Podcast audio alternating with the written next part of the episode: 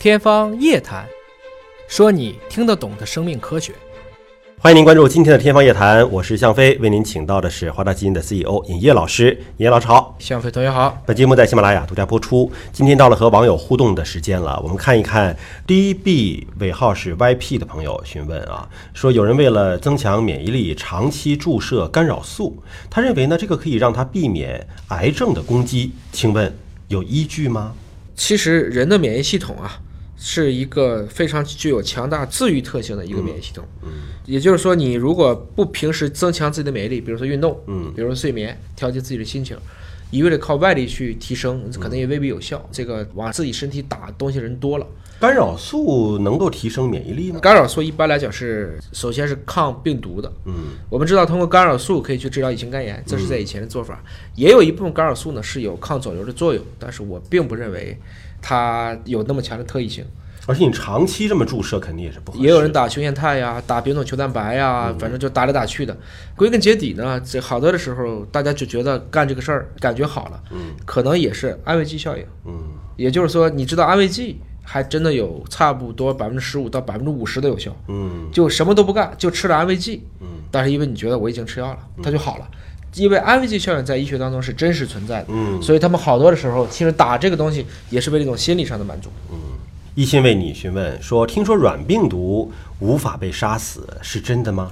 软病毒是可以被杀死的啊，只是说它几乎是没有办法治疗的，这是两件事情。如果正常情况下，软病毒加热就可以杀死。你就说体外的杀死和在体内的杀死是不一样的，对吧？是。那体外我通过煮沸是吧？那是。那在体内你不能把人煮沸呀？是这个问题，是吧？对。所以不是说这个病毒杀死不了，而是这个病毒一旦感染了之后，对于这种生物体的治疗，疯牛病啊、疯疯羊病啊、人的这种库鲁病啊，这个东西是很难治疗的，是这样。目前治疗手段非常有限啊。啊，幺五九尾号是 RPC 啊，询问说，尹老师可以科普一下白化病的相关知识吗？白化病应该是一种可以遗传的罕见疾病，嗯啊，这个是比较明确的，因为我们中国有一个罕见病协会的其中的一个成员之一啊，他本人就是一个白化病的患者啊，我还见过他，而且他是说，除了皮肤毛发变白之外，他的视力也会随着年龄的增长而。慢慢的下降啊！我见到他的时候，他看这个文字已经必须要放到眼前很近的地方看了。对，白化病呢，就如向伟所讲的，它其实就是一种叫遗传性的白斑病，它是一种这个家族性遗传病呢，是属于常隐，就常染色体的隐性遗传。嗯，一般就是近亲结婚，或者是不小心就碰上了，这都有可能啊。双方均携带都不发病，但是恰好把两个隐性基因都给到孩子上了，那这个孩子最后就发病了。另外呢，还有一种叫眼白化病，眼眼睛白化啊，眼睛白化病啊。那么这种情况下呢，它的视网膜是属于这种没有色素的啊。那么这个情况下呢，它可能看起来它的瞳孔啊都是淡粉色，其实就是不能形成黑色素嘛，很多人就白化了。有一些是一块一块，有些是面积会很大的。但是刚才说的这个眼白化病呢，因为我们当然也说过，这个很多色素的基因是 X 染色体上，嗯，所以那种的眼白化病是 X 的一种连锁的隐性遗传，嗯，所以你就明白了，女儿不患病，嗯，因为女儿是两条 X 嘛，嗯，对吧？有一条父亲的可以去代偿嘛，对吧？那。给儿子那条，因为他只有来自于妈妈的那条，所以妈妈恰好把一条患病的那个 X R T 给他了，嗯这个孩子可能就会得眼白化病。这个病目前呢尚没有治愈方法，嗯嗯，但是可以去避免它，因为毕竟它的成因是相对清楚的。嗯，简单触碰，他询问说啊，听人讲。呃，喝可乐可以杀精啊，很可能会导致不育。想问一下，这是真的吗？还是谣言呢？这个真是不靠谱。可乐杀精这种东西，我都觉得，其实你会发现，越简单的事情，这种谣言传得越快。可乐不就是碳酸吗？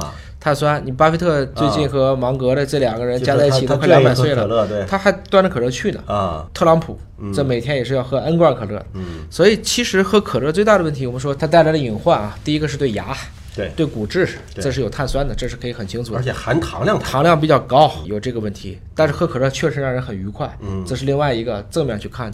至于说杀精这个东西，我觉得就是无稽之谈了，嗯，这个应该是在多个重要的网站上都已经作为一个 N 大谣言之一。辟谣了都已经啊。这个中国人呢，相当一个比例的群体就喜欢传谣言，嗯，而且特别是这种跟屎尿屁性合在一起的，大家特别喜欢去传。嗯我觉得这个大家就笑一笑就行了。当然，适当喝我不反对，天天如果视可乐如命的，嗯那可能要小心糖尿病。对，含糖量太高了。彭先生询问啊，说社会上呢这些运动型的饮料、功能型的饮料，对人体到底是好还是不好呢？我觉得两看吧。就一般来讲，在正常的情况下，喝水就 OK 了。啊，我们说这个水应该说还是整体对我们人体最好的一种补充剂。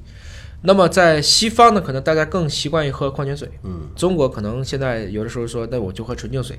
其实这跟体质也就不一样。欧美的人他基本就是喝凉水，嗯甚至加冰。中国人是不行的，啊，煮沸，就是我们的体质和我们的菌群是密切相关的。嗯，另外它的这个质量也确实好，即使都是煮沸，西方人也基本上不要把开水放凉喝，他不喝热水的。他可能会喝咖啡，那个喝热的，嗯一部分喝茶，但绝大部分他是喝很凉很凉的水。中国人就做不了这个。你也可以理解，像坐月子这个事情，只有在东亚有，嗯啊，欧洲人是根本没有坐月子这个概念的。但是你不能说坐月子就不科学，或者说不坐月子就一定科学。我觉得这还是跟整个这个我们的所谓的体质，包括你的菌群，包括整个生活习惯都是相关的。那么什么情况下会考虑要喝运动饮料呢？比如说我们特别是缺一些离子的时候，嗯比如说夏天，或者是从事这种高体力、高强度运动的时候，嗯包括大家可能都喝过红牛，它里面有这个牛磺酸，有其他的一些让你体能感到比较兴奋的一些物质。那特别是一般大家会补离子，特别是在我们体内，比如说缺钠离子、缺钾离子的时候，那这个时候你可能会产生很多不爽的一些症状，就运动后大量流汗导致离子包括夏，天到夏天的时候你很热，对。你担心中暑嘛，嗯很多的时候就要及时去补充。所以我觉得这种情况下，你喝一定的运动饮料其实还是 OK 的。运动饮料相比于碳酸饮料，肯定要选运动饮料，因为它有一个好处就是在于它的能量一般都比较低，嗯它不太会去给你加很多的糖。反过来讲，它会给你加入到一部分的离子，补一部分的，特别是氨基酸类的物质，非必需氨基酸这一类的物质。当然也不能多喝，因为它里面必定还有一些类似于像咖啡因一样的兴奋物质，所以适可而止。合理的去啊使用运动饮料来帮助你去维护自己的体能，这是合理的，他们都不能够代替水。不能代替水啊。正常情况下对，每天六到八杯水，这是最基本的一个量了。好，感谢您关注今天的节目。那么您还有其他的问题，欢迎在我们的节目下方留言，我们会定期的搜集整理，请野老师为您解答。下期节目时间我们再会。